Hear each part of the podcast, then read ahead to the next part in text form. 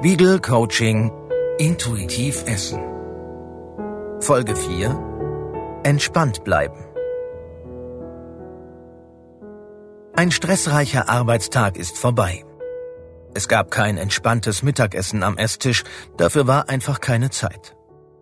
Stattdessen hat der Lieferdienst eine Pizza gebracht, die wird am Schreibtisch gegessen, während der Blick auf den Bildschirm gerichtet ist. Zwischendurch gab es noch einen Schokoriegel und Weingummis. Abends steht dann ein Burger oder eine große Portion Nudeln mit Sahnesoße auf dem Speiseplan.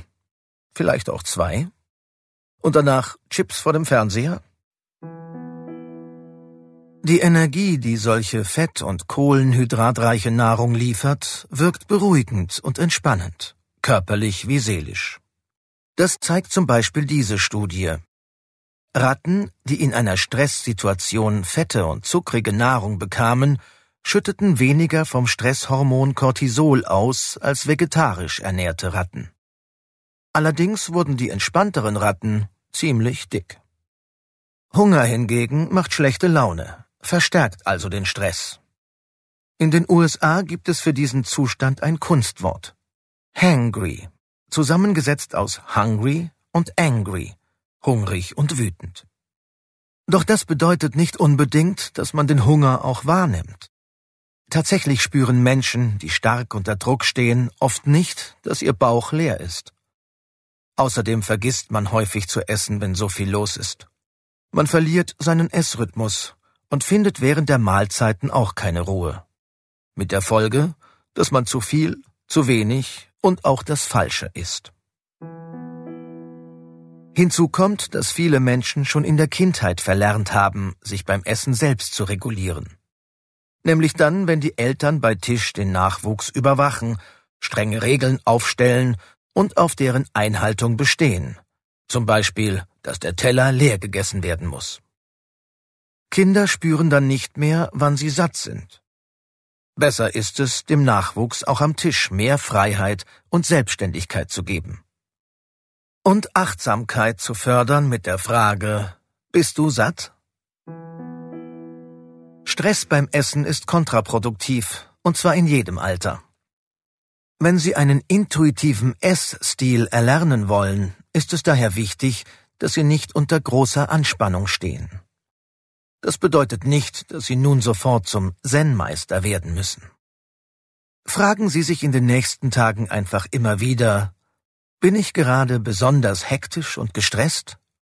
Oder bin ich gelassen, bewusst und ruhig? Sich selbst von außen zu betrachten, hilft schon, ein bisschen Abstand zu finden zum Stress. Wenn Sie sich selbst beobachten, stellen Sie vielleicht auch fest, was wissenschaftlich belegt ist. Wer unter Stress steht, wird irgendwann unweigerlich müde, unkonzentriert oder hat Hunger auf Süßes oder Salziges. Dagegen hilft diese Übung. Setzen Sie in den nächsten Tagen immer dann einen Bewegungsimpuls, wenn Sie Lust bekommen, schnell etwas zwischendurch zu futtern. Laufen Sie ein paar Schritte durch das Büro oder durch die Wohnung. Gehen Sie eine Etage nach oben. Machen Sie, wenn Ihnen das leicht fällt, ein paar Kniebeugen oder Liegestütze.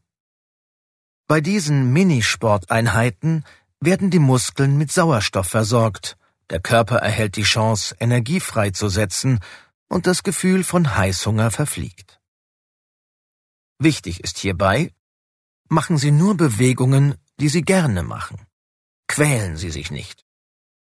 Denn wenn die Bewegung zur Qual wird, dann werden Sie das Minitraining in Zukunft vermeiden. Auch das ist durch Studien belegt.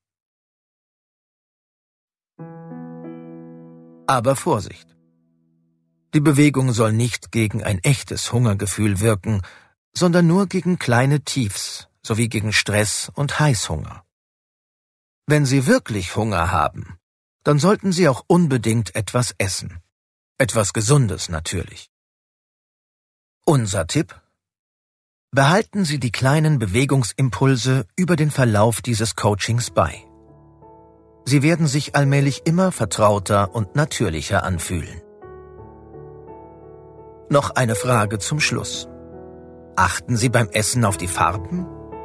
Das ist nämlich wichtig, wie die nächste Folge des Coachings zeigt.